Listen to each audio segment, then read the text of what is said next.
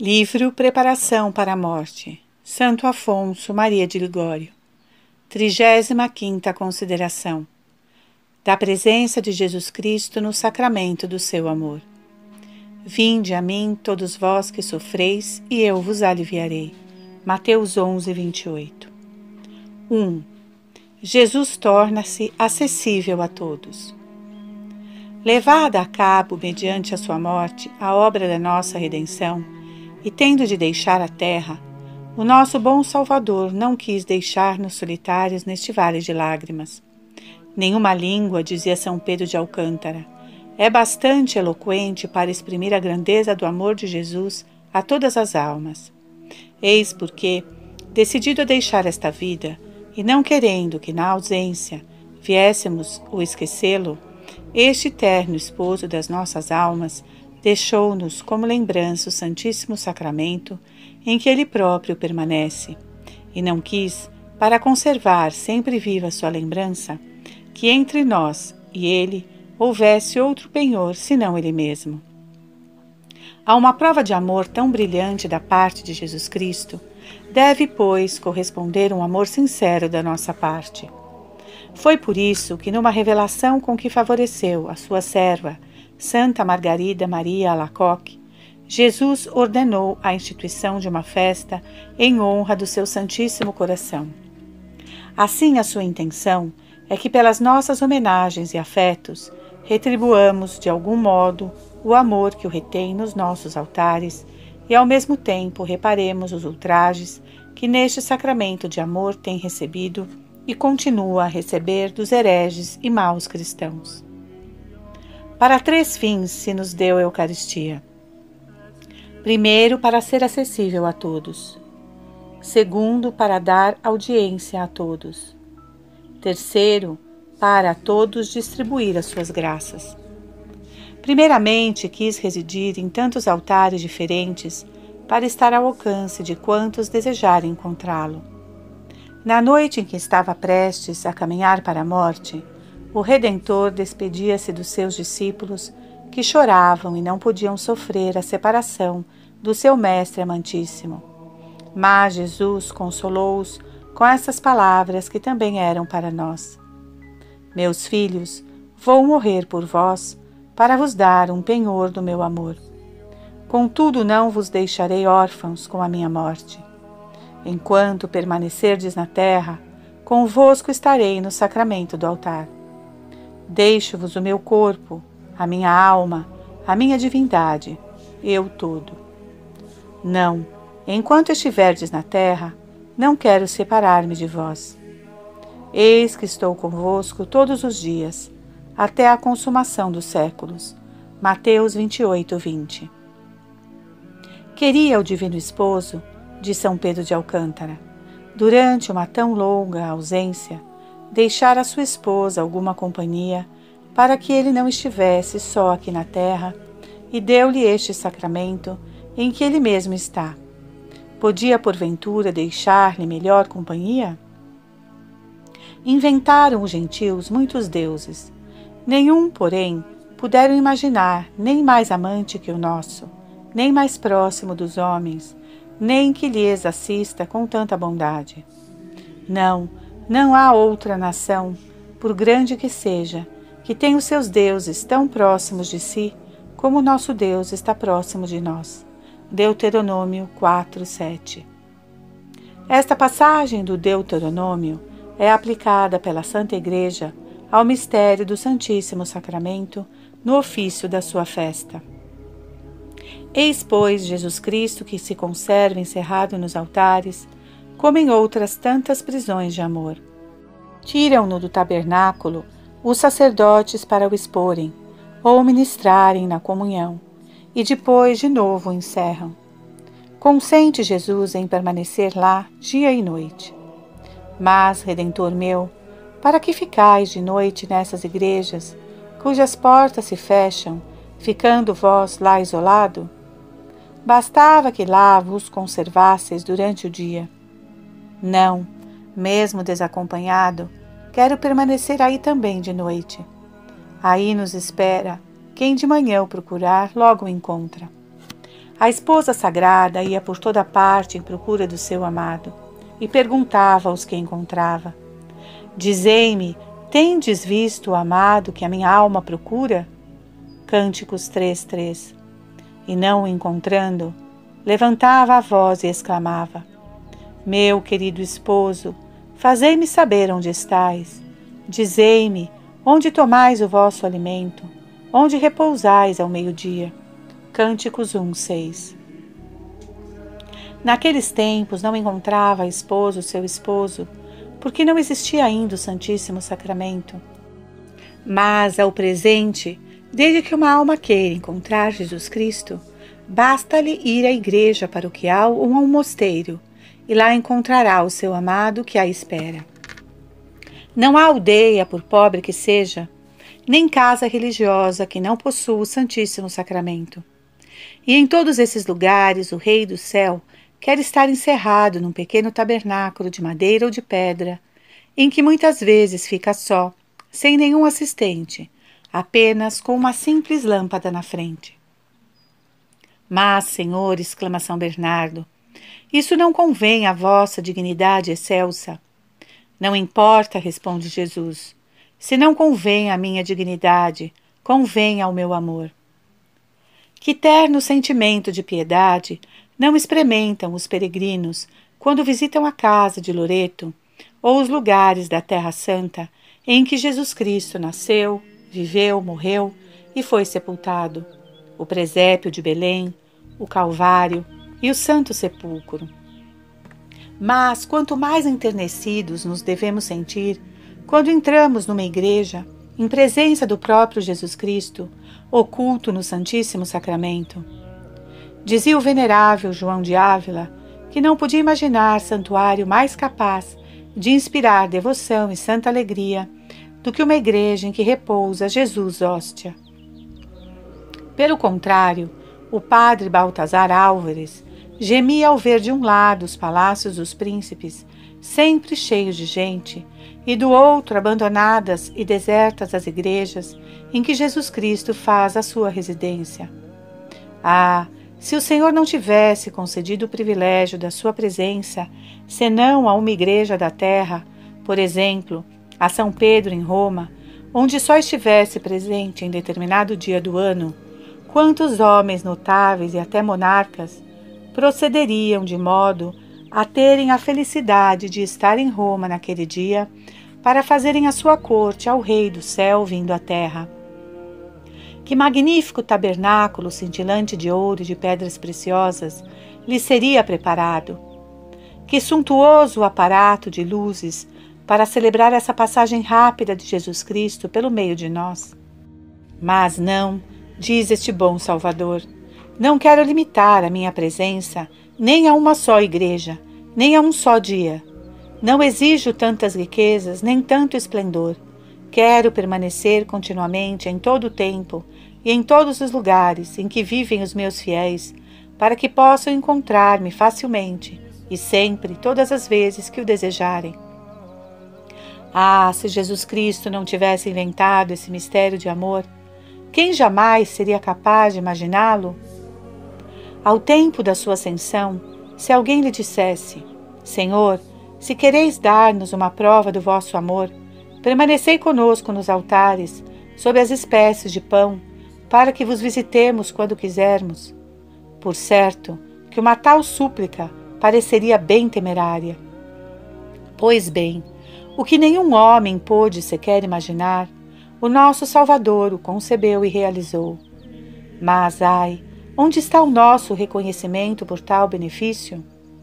Suponde que um príncipe se dignava a vir de longe a um certo lugar, expressamente para visitar um pobre camponês.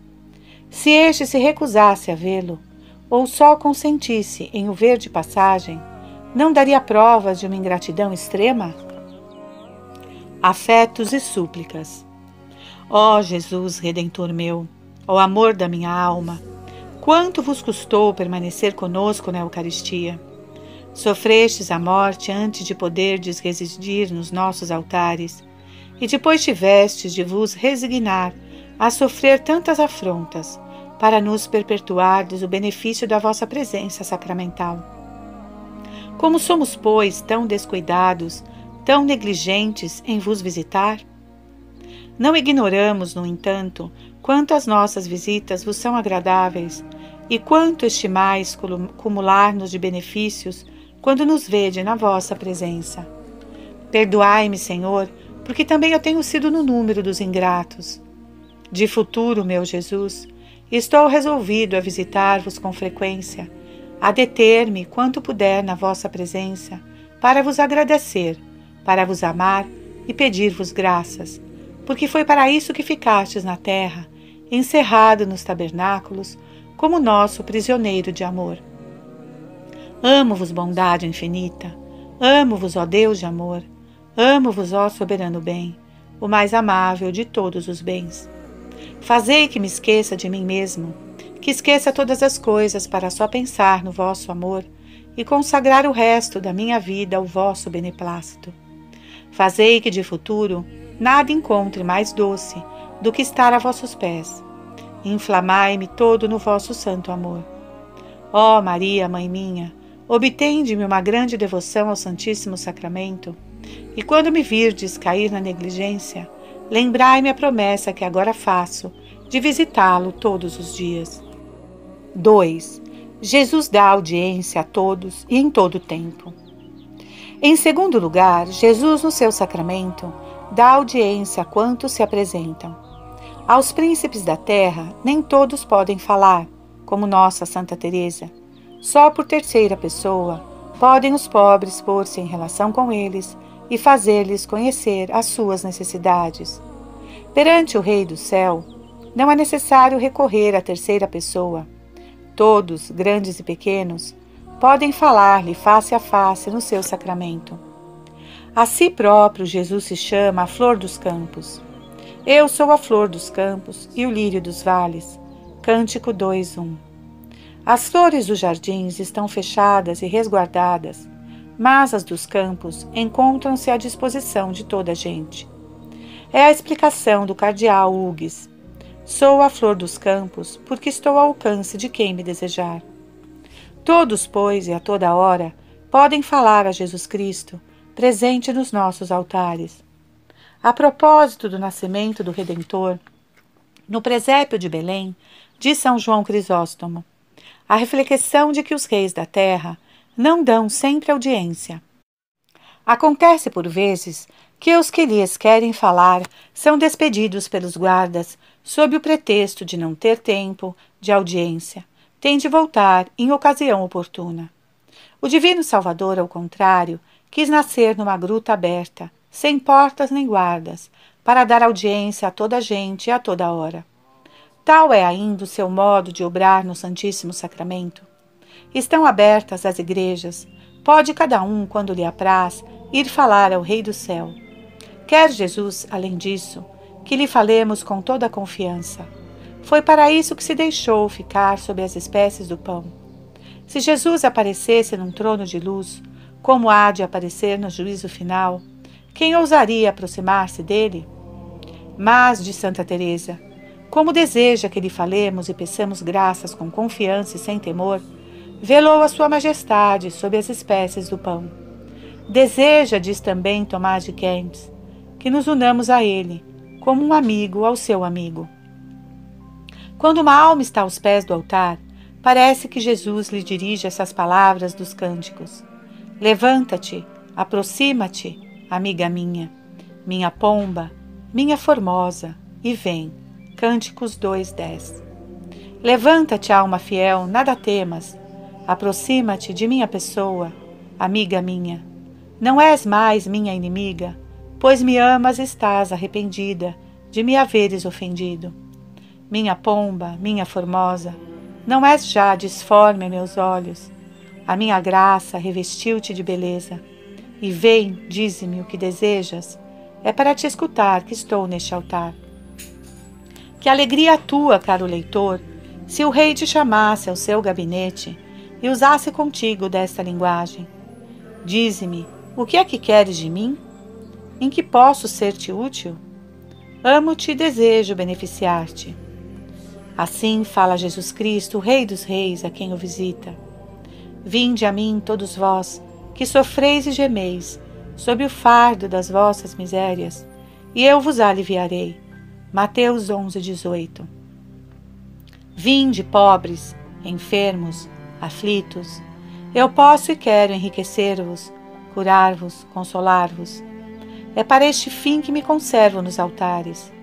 Clamarás por ele, e ele te dirá: Eis-me aqui. Isaías 58, 9. Afetos e súplicas. Meu amantíssimo Jesus, visto que estais presente nos altares para escutar as orações dos desgraçados que a vós recorrem, prestai ouvidos à prece que eu, pobre pecador, hoje vos endereço. Ó Cordeiro de Deus, imolado e morto na cruz, sou eu uma alma resgatada a preço do vosso sangue Dignai-vos perdoar-me todas as minhas culpas. Assisti-me com a vossa graça, para que vos não torne a perder. Fazei-me sentir, ó meu Jesus, alguma coisa desta dor que tivestes os meus pecados no jardim de Getsemane. Ó meu Deus, quem me dera nunca vos ter ofendido. Meu amantíssimo Senhor, se eu tivesse morrido no pecado, não poderia mais amar-vos, mas esperaste-me para que vos ame. Dou-vos graças por este tempo que me concedeis, e visto que ainda me é permitido amar-vos, quero amar-vos. Dai-me a graça do vosso santo amor, mais de um amor tal, que esquecendo tudo mais, só penso em me unir ao vosso coração amantíssimo. Ah, meu Jesus, vós consumistes por mim toda a vossa vida. Fazei que também eu vos consagre ao menos o resto da minha vida. Atraí-me todo ao vosso amor. Fazei que eu seja todo vosso antes de morrer. Tudo espero pelos merecimentos da vossa paixão. Confio também na vossa intercessão a Maria. Vós sabeis que vos amo. Tende compaixão de mim. 3. Jesus só deseja derramar as suas graças. Dá a Jesus audiência a todos no seu sacramento para beneficiar a todos. Segundo Santo Agostinho, mais deseja o Senhor dispensar-nos as suas graças do que nós recebê-las. É que Deus é infinitamente bom e, sendo a bondade de sua natureza expansiva, tende a comunicar a todos os seus bens. Queixa-se Deus das almas que não vêm pedir-lhe graças. Acaso tenho eu sido para Israel, para as almas que vinham solicitar os meus benefícios, como uma terra tardia em produzir os seus frutos? Por que, pois, há dito o meu povo: Retiramo-nos e não voltaremos mais para ti? Jeremias 2:31. Eu vi, de São João, o filho do homem cingido pelo peito com uma cintura de ouro. Apocalipse 1:13. É que o seio do Senhor é cheio de leite, isto é, de misericórdia, e a cintura de ouro é o emblema do amor que o insta a dispensar-nos as suas graças. Sempre por toda parte está Jesus disposto a beneficiar-nos. Contudo, o discípulo amado dá-nos a entender que no Santíssimo Sacramento ele se mostra de uma liberalidade especial na distribuição das suas larguezas. Ali afirma o bem-aventurado Henrique Suso. Ouve ele as nossas orações com mais benevolência que em nenhuma outra parte. A semelhança de uma mãe, com o seio cheio de leite, que procura os seus filhos para se descarregar desse doce peso, o Senhor nos chama a todos do interior dos tabernáculos com que o amor o retém. Sereis conchegados aos peitos, como uma mãe acaricia o seu filho. Assim eu vos consolarei. Isaías 6, 66, 12. O padre Baltazar Álvares viu um dia no Santíssimo Sacramento Jesus, que tinha as mãos cheias de graças e as oferecia aos homens, mas não encontrava ninguém disposto a recebê-las. Ó oh, ditosa alma, que aos pés do altar solicita as graças de Jesus Cristo.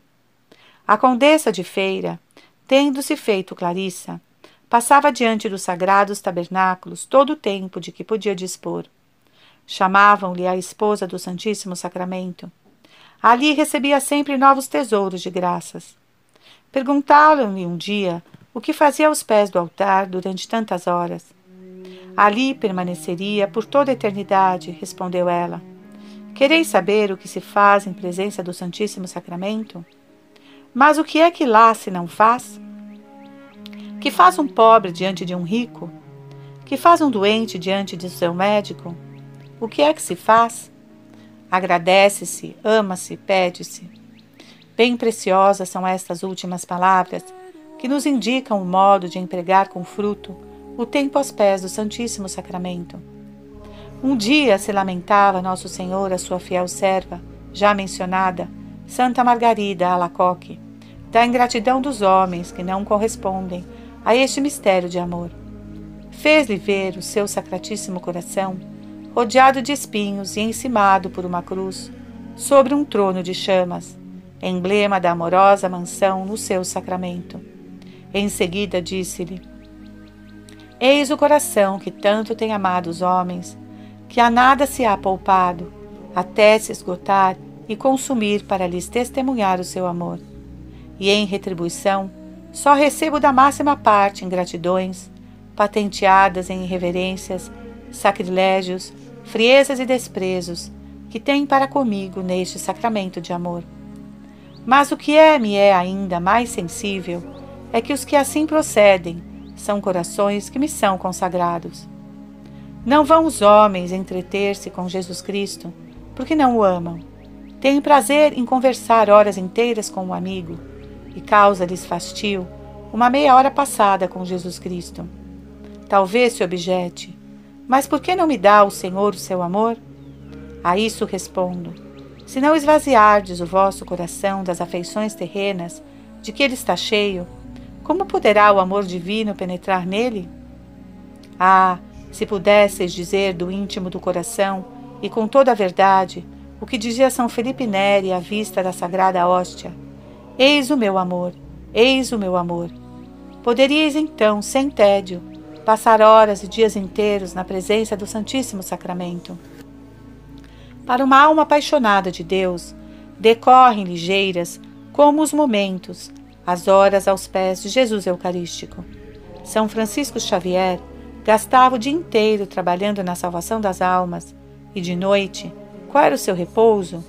Estar diante do Santíssimo Sacramento.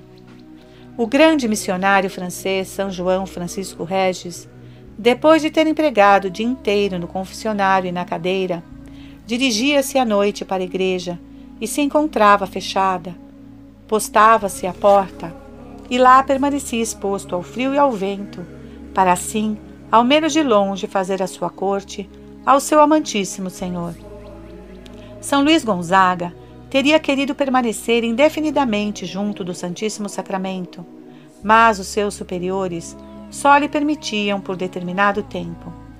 Ao passar, pois, por diante do altar, atraído de um lado pela presença de Jesus Cristo e do outro obrigado pela obediência a afastar-se, o santo jovem dizia com ternura: Retirai-vos de mim, Senhor, retirai-vos de mim.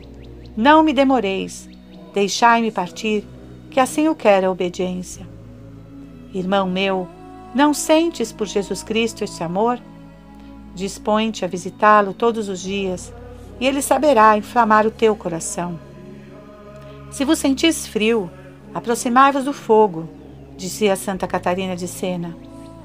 Oh, como serias feliz se Jesus te fizesse a graça de te abrasar no seu amor. Então, por certo, nada mais amarias, desprezarias todas as coisas da terra. Quando o fogo se ateia numa casa, diz São Francisco de Sales, lançam-se pelas janelas todos os móveis, afetos e súplicas. Ah, meu Jesus, fazei que vos conheça e vos ame. Sois tão amável, tudo tendes feito para ser desamado dos homens. Como são, pois, em tão pequeno número os que vos amam? Ai, eu próprio já tive a desgraça de pertencer ao número dos ingratos. Não tenho faltado ao reconhecimento para com as criaturas, ao receber delas alguma dádiva ou favor. Só para convosco tenho sido ingrato, para convosco, digo, que vos destes a mim, e a minha ingratidão tem chegado a ponto de vos desagradar em matéria grave, ultrajando-vos com os meus pecados. Apesar de tudo, em vez de me abandonardes, persistis em procurar-me e em demandar o meu coração. Ouço-vos a repetir-me o vosso amoroso preceito: Amarás o Senhor teu Deus de todo o teu coração. Pois bem, visto que apesar da minha ingratidão, ainda quereis ser amado de mim, eu quero amar-vos. Vós desejais o meu amor, e eu agora com o socorro da vossa graça, nada mais desejo que amar-vos. Sim, amo-vos, meu amor, meu tudo. Por esse sangue que por mim derramastes, ajudai-me a amar-vos. Meu Redentor amantíssimo, ponho todas as minhas esperanças nesse sangue precioso e na intercessão da vossa Mãe Santíssima, cujas súplicas quereis que concorram para a nossa salvação. Ó Maria, ó minha mãe, rogai a Jesus por mim. Vós abrasais no amor divino os que vos amam. Abrasai-me, pois, também nesse doce fogo, a mim que tanto vos amo. Trigésima sexta consideração da conformidade com a vontade de Deus. E a vida está na sua vontade Salmo 59, 6. 1. Excelência desta virtude. É no amor de Deus que consiste a nossa salvação e toda a nossa perfeição. Quem não ama permanece na morte. 1 João 3,14. Cuidai de ter a caridade, que é um laço de perfeição. Colossenses 3,14. A perfeição, porém, deste amor consiste na conformidade da nossa vontade com a de Deus porque, segundo São Dionísio Areopagita, o principal efeito do amor é unir os que se amam, de modo a terem um só coração e uma só vontade. Assim, as nossas boas obras, penitências, comunhões, esmolas, não agradam a Deus, senão na medida em que se conformam com a sua vontade santíssima. No caso contrário, longe de serem atos de virtude, tornam-se repreensíveis e dignos de castigo. Foi sobretudo para nos ensinar esta virtude, com o seu exemplo, que o nosso Salvador desceu do céu à terra. Conforme o testemunho do apóstolo, eis o que ele disse ao entrar no mundo: Não quereis vós nem vítimas, nem oblações, mas formaste-me um corpo. Então eu disse: Eis que venho para fazer a Deus a vossa vontade. Hebreus 10, 5. Meu Pai, vós não aceitais já as vítimas, que vos são oferecidas pelos homens. Quereis que vos sacrifique esse corpo, de que me haveis revestido. Eis-me pronto a obedecer-vos. Declarou isso repetidas vezes, dizendo que não tinha vindo à terra, senão para fazer a vontade de seu Pai. Desci do céu, não para fazer a minha vontade, mas a vontade daquele que me enviou. 1 João 6,38 Quis que nós, ao vê-lo caminhar para a morte por obediência à vontade de seu Pai, conhecêssemos a grandeza do amor que lhe tinha. Para que o mundo saiba que amo o Pai e que, conforme o Pai me mandou, assim faço. Levantai-vos, vamos. João 14, 31. E declarou que só reconheceria como seus os que fizessem a vontade de Deus. O que fizer a vontade de meu Pai que está nos céus, este será o meu irmão, a minha irmã e a minha mãe. Mateus 12, 50. E de fato, cumprir a vontade divina, tal foi o único fim de todos os santos em todas as suas ações e o único desejo. Dizia o bem-aventurado Henrique Suso: Mais desejaria eu ser, por vontade de Deus, o verme mais desprevisível da terra, do que ser um serafim por minha própria vontade. E Santa Teresa, o que é preciso procurar no exercício da oração é conformar a própria vontade com a de Deus. Creia-se que nisto, que consiste a mais alta perfeição, quem mais sobressair nesta prática, maiores dons receberá de Deus e fará os maiores progressos na vida interior.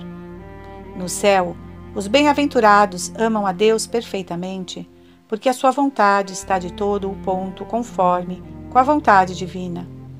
Também Jesus Cristo nos ensinou a pedir a graça de fazermos a vontade de Deus na terra, como os santos a fazem no céu. Seja feita a vossa vontade, assim na terra como no céu. Quem faz a vontade de Deus merecerá ser chamado um homem segundo o coração de Deus, como Davi, do qual dizia o Senhor: Encontrei um homem segundo o meu coração. Atos 13, 22. Protestava este santo rei que sempre estava disposto a cumprir e executar as obras de Deus. Está pronto o meu coração, Deus meu, exclamava ele. O meu coração está pronto. Salmo 56, 8, 107, 2. Para este efeito, reclamava sem cessar o socorro da graça divina. Ensinai-me a fazer a vossa vontade. Oh, quanto é meritório um ato de perfeita resignação com a vontade de Deus! Ele basta para fazer um santo. Ao tempo que São Paulo perseguia a igreja, apareceu-lhe Jesus, alumiou e converteu. E que fez então o santo? Contentou-se com se oferecer para fazer a vontade de Deus, perguntando: Senhor, que quereis que eu faça? E logo Jesus Cristo o proclamou um vaso de eleição e apóstolo das nações. É este homem um vaso de eleição para levar o meu nome aos gentios. Atos 9:15. Quem, por amor de Deus, pratica o jejum, a esmola e a mortificação, dá a Deus uma parte de si mesmo. Mas quem lhe dá a sua vontade, dá-lhe tudo. Na verdade, o que Deus nos pede é o nosso coração, quer dizer, a nossa vontade. Meu filho, dá-me o teu coração. Salmo 23, 26. Em suma, Fazer a vontade de Deus é o fim único a que deve entender todos os nossos desejos, devoções, meditações, comunhões, etc. O objeto de todas as nossas orações deve ser chegarmos a obter a graça de cumprir fielmente o que Deus pede de nós. E se há favor que nós devamos pedir aos nossos santos patronos, e especialmente à Santíssima Virgem, e é que pela sua intercessão obtenhamos luz e força para nos conformarmos com a vontade de Deus em todas as conjunturas, mas, sobretudo, aceitando de bom grado as coisas que repugnarem ao nosso amor próprio. Segundo o venerável João de Ávila, há mais merecimento em dizer Deus seja bendito quando se está contrariado do que em mil ações de graças quando tudo nos sorri. Afetos e súplicas. Ah, meu Deus, no passado toda a minha desgraça tem consistido em não me querer sujeitar à vossa santa vontade. Mil vezes detesto e maldigo esses dias e momentos em que me opus à vossa vontade para seguir a minha, ó Deus da minha alma.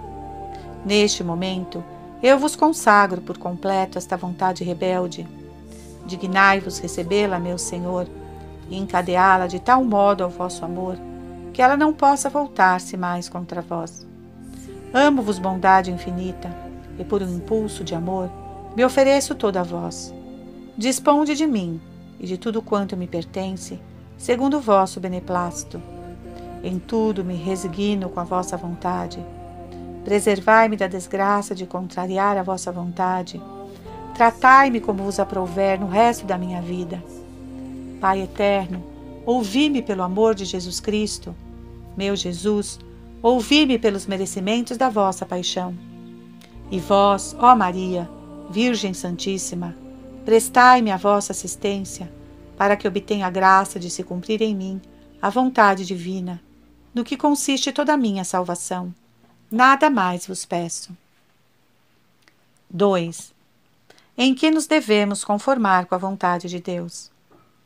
É necessário que nos resignemos não só nos males que nos advêm diretamente de Deus, como doenças, penas de espírito, reveses da fortuna e morte de parentes, mas também nos que só indiretamente nos tocam, por intermédio dos homens, como difamações, desprezos, injustiça e todas as outras espécies de perseguições.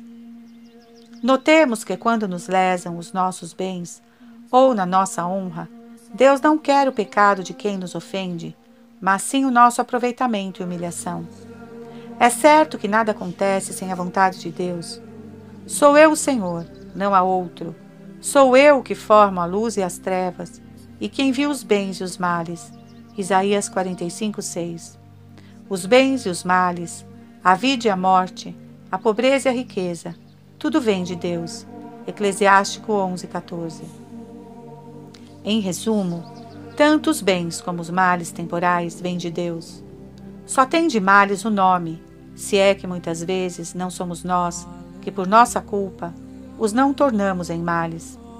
São bens quando os recebemos como vindos das mãos de Deus, com a resignação devida. No caso contrário, tornam-se para nós verdadeiros bens. As pérolas mais brilhantes da coroa dos santos são as tribulações, aceitas por eles aqui no mundo como presentes da providência divina. Qual foi a resposta do santo Jó à notícia de que os sabeus lhe tinham roubado todos os seus bens? Disse porventura: O Senhor me deu esses bens, os sabeus me arrebataram? Não, ao contrário. O Senhor os tinha dado e o Senhor os retirou. Jó 1:21. Bendisse o seu santo nome, reconhecendo que tudo era efeito da sua vontade. Aconteceu como aprouve ao Senhor. Que o nome do Senhor seja bendito. Enquanto atormentavam os santos mártires Epiteto e Astião, com ganchos de ferro e tições ardentes, eles só clamavam: Senhor, que a vossa vontade se faça em nós. E as últimas palavras que pronunciaram ao expirarem foram estas: Sede bendito, ó Deus eterno, por nos terdes dado a graça de se realizar em nós o vosso divino beneplácito. Fala Cesário de um monge que, sem levar uma vida mais austera que os outros, operava contudo muitos milagres. O abade estava admirado e perguntou-lhe que devoções praticava. O humilde religioso respondeu que era mais imperfeito que os outros e que só se aplicava a conformar-se com a vontade de Deus. Continuou o superior: E não vos causou nenhuma pena o dano que aquele homem inimigo fez nas nossas terras, há poucos dias ainda?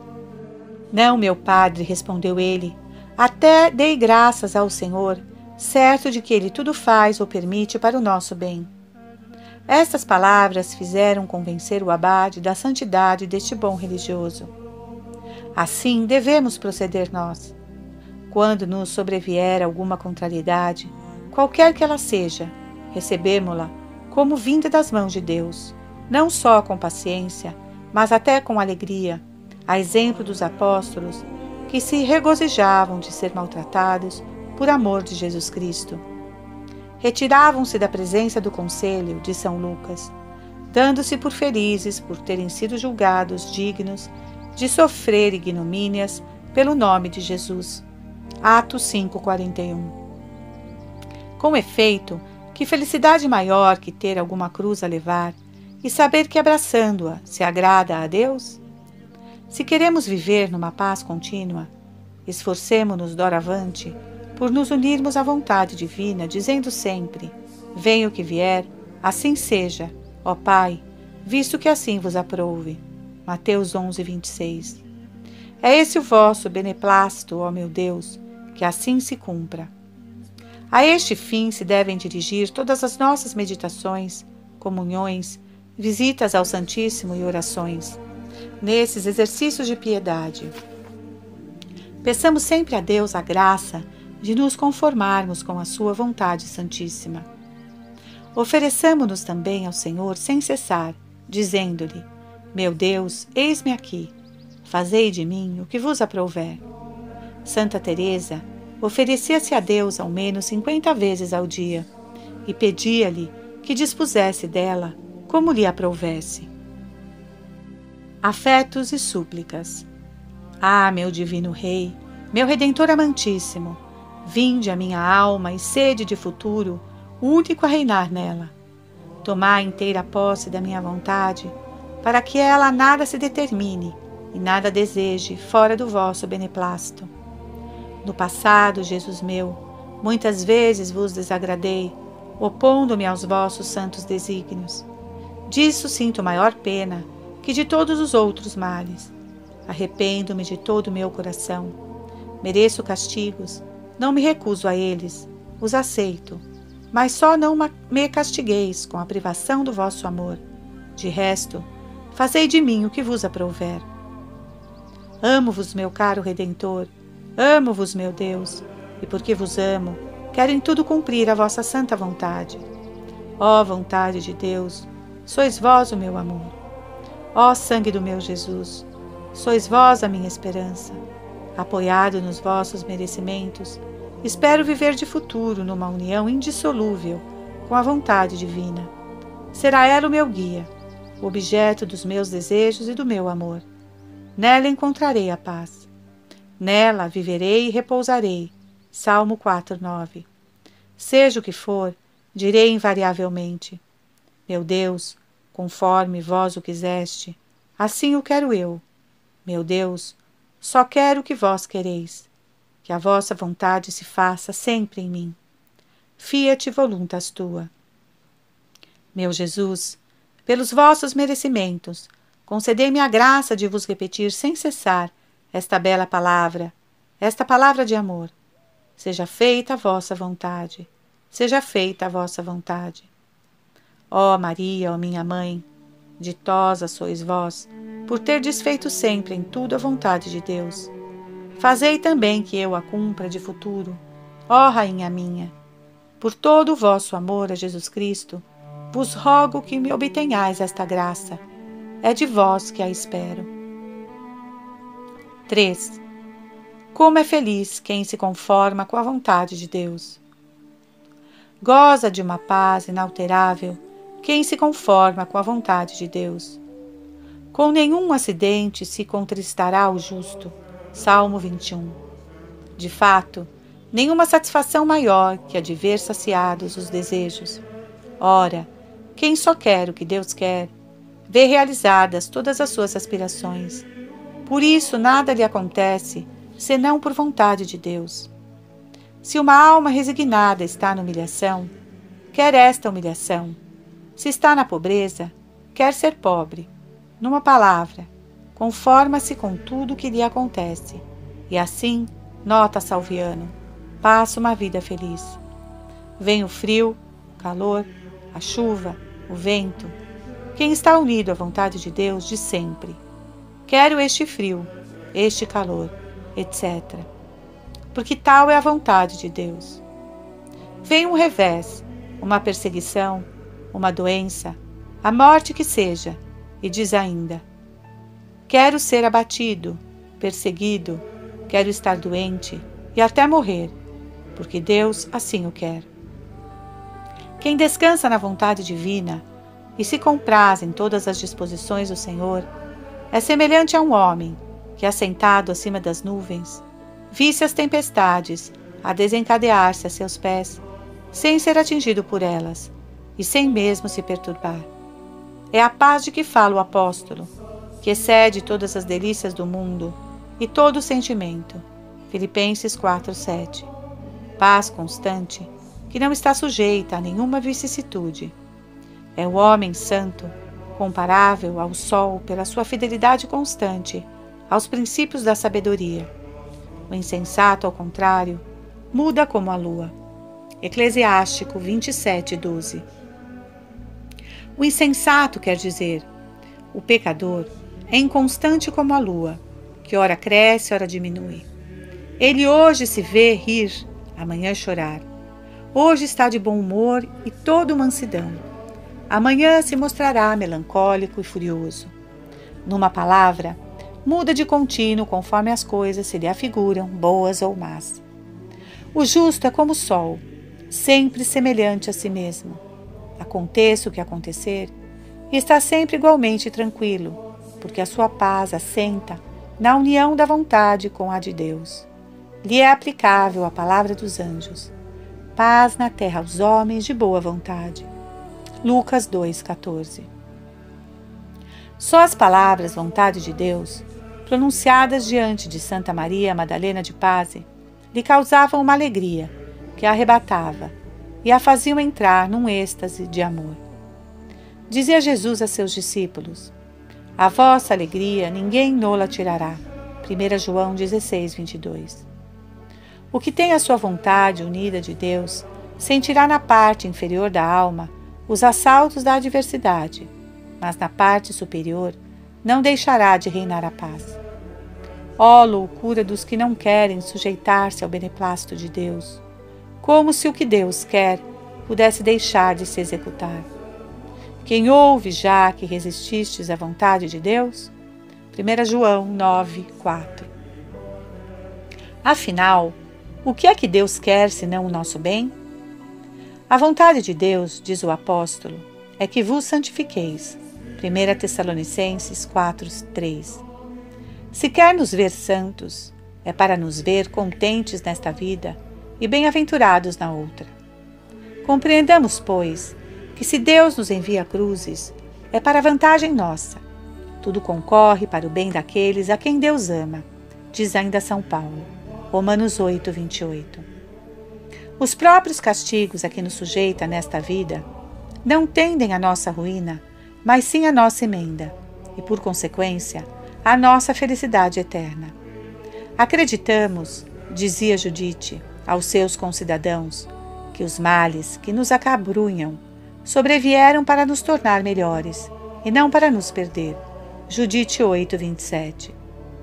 Deus ama-nos tanto Leva até a solicitude o desejo que tem da salvação de cada um de nós. O Senhor é cheio de solicitude por mim, cantava Davi, Salmo 38, 18. Que poderá recusar-nos este bom Senhor que nos deu o seu próprio Filho? Quem não poupou o seu próprio Filho, antes o entregou por todos nós, como não nos teria dado com ele todas as coisas? Romanos 8, 32. Assim fala São Paulo: entreguemo-nos, pois, com o pleno abandono e para sempre nas mãos de Deus, que não cessa de se interessar pelo nosso bem enquanto vivemos neste mundo. É São Pedro quem nos assegura nesses termos: Lançai todos os vossos cuidados no seu seio, porque ele toma cuidado de vós. 1 Pedro 5,7 Pensa em mim, dizia um dia o Senhor a Santa Catarina de Sena e eu pensarei sempre em ti. Digamos muitas vezes com a esposa sagrada: O meu amado é meu, e eu sou dele. Cânticos 2,16. Aquele a quem eu amo pensa na minha felicidade, portanto só quero pensar em lhe agradar e me unir à sua vontade. Não devemos, dizia o abade São Nilo, pedir a Deus que faça a nossa vontade, mas que nos ajude a fazer a sua. Quem for constante em assim praticar, passará uma vida feliz e terá uma morte santa. Quando se morre inteiramente resignado com a vontade de Deus, dá-se aos outros a certeza moral da própria salvação. Mas se durante a vida se não tiver unido à própria vontade a de Deus, também se não unirá no momento da morte. Não haverá salvação. Procuremos, pois, familiarizar-nos com algumas expressões da Escritura que nos podem ajudar na união perpétua com a vontade de Deus. Senhor, que quereis que eu faça? Atos 9, 6. Dignai-vos significar-me o que quereis de mim, que eu estou resolvido a executá-lo fielmente. Eis a escrava do Senhor. Lucas 2:38. Eis a minha alma, que é vossa serva. Dai-lhe as vossas ordens, que ela obedecerá. Sou vosso, salvai-me. Salmo 118, 94. Salvai-me, Senhor, e quanto ao resto, disponde de mim, como vos aprouver, porque sou vosso e não meu. Quando nos sobrevier alguma coisa mais penosa, apressemo-nos a dizer a Deus: Sim, Pai, que assim seja, pois que assim vos aprouve. Mateus 11, 26. Mais cara ainda nos deve ser a terceira petição da oração dominical. Seja feita a vossa vontade, assim na terra como no céu. Digamo-la muitas vezes, com amor, e repitamo-la seguidamente. Seremos felizes se passarmos e terminarmos a vida dizendo: Seja feita a vossa vontade. Afetos e súplicas. Ó Jesus, ó Redentor meu, que para operardes a minha salvação, consentistes em perder a vida na cruz, no meio dos mais cruéis tormentos. Tende, pois, piedade de mim e salvai-me. Não permitais que uma alma resgatada por vós, à custa de tantas penas e com tanto amor, seja condenada a odiar-vos eternamente no inferno. Nada vos resta fazer para me obrigardes a amar-vos. Foi o que me quisestes fazer compreender antes de expirardes no Calvário, quando pronunciastes essas palavras repassadas de ternura. Tudo está consumado. João 19, 30. Mas, como tenho eu correspondido ao vosso amor? Ai, devo confessá-lo. No passado, a nada me tenho poupado para vos desagradar e obrigar-vos a odiar-me. Sede bendito por me haverdes suportado com tanta paciência e deixado tempo para reparar antes da morte a minha ingratidão, amando-vos muito no resto da minha vida. Sim, quero amar-vos e amar-vos muito, meu Deus, meu amor e meu tudo. Estou resolvido a fazer quanto me ordenastes.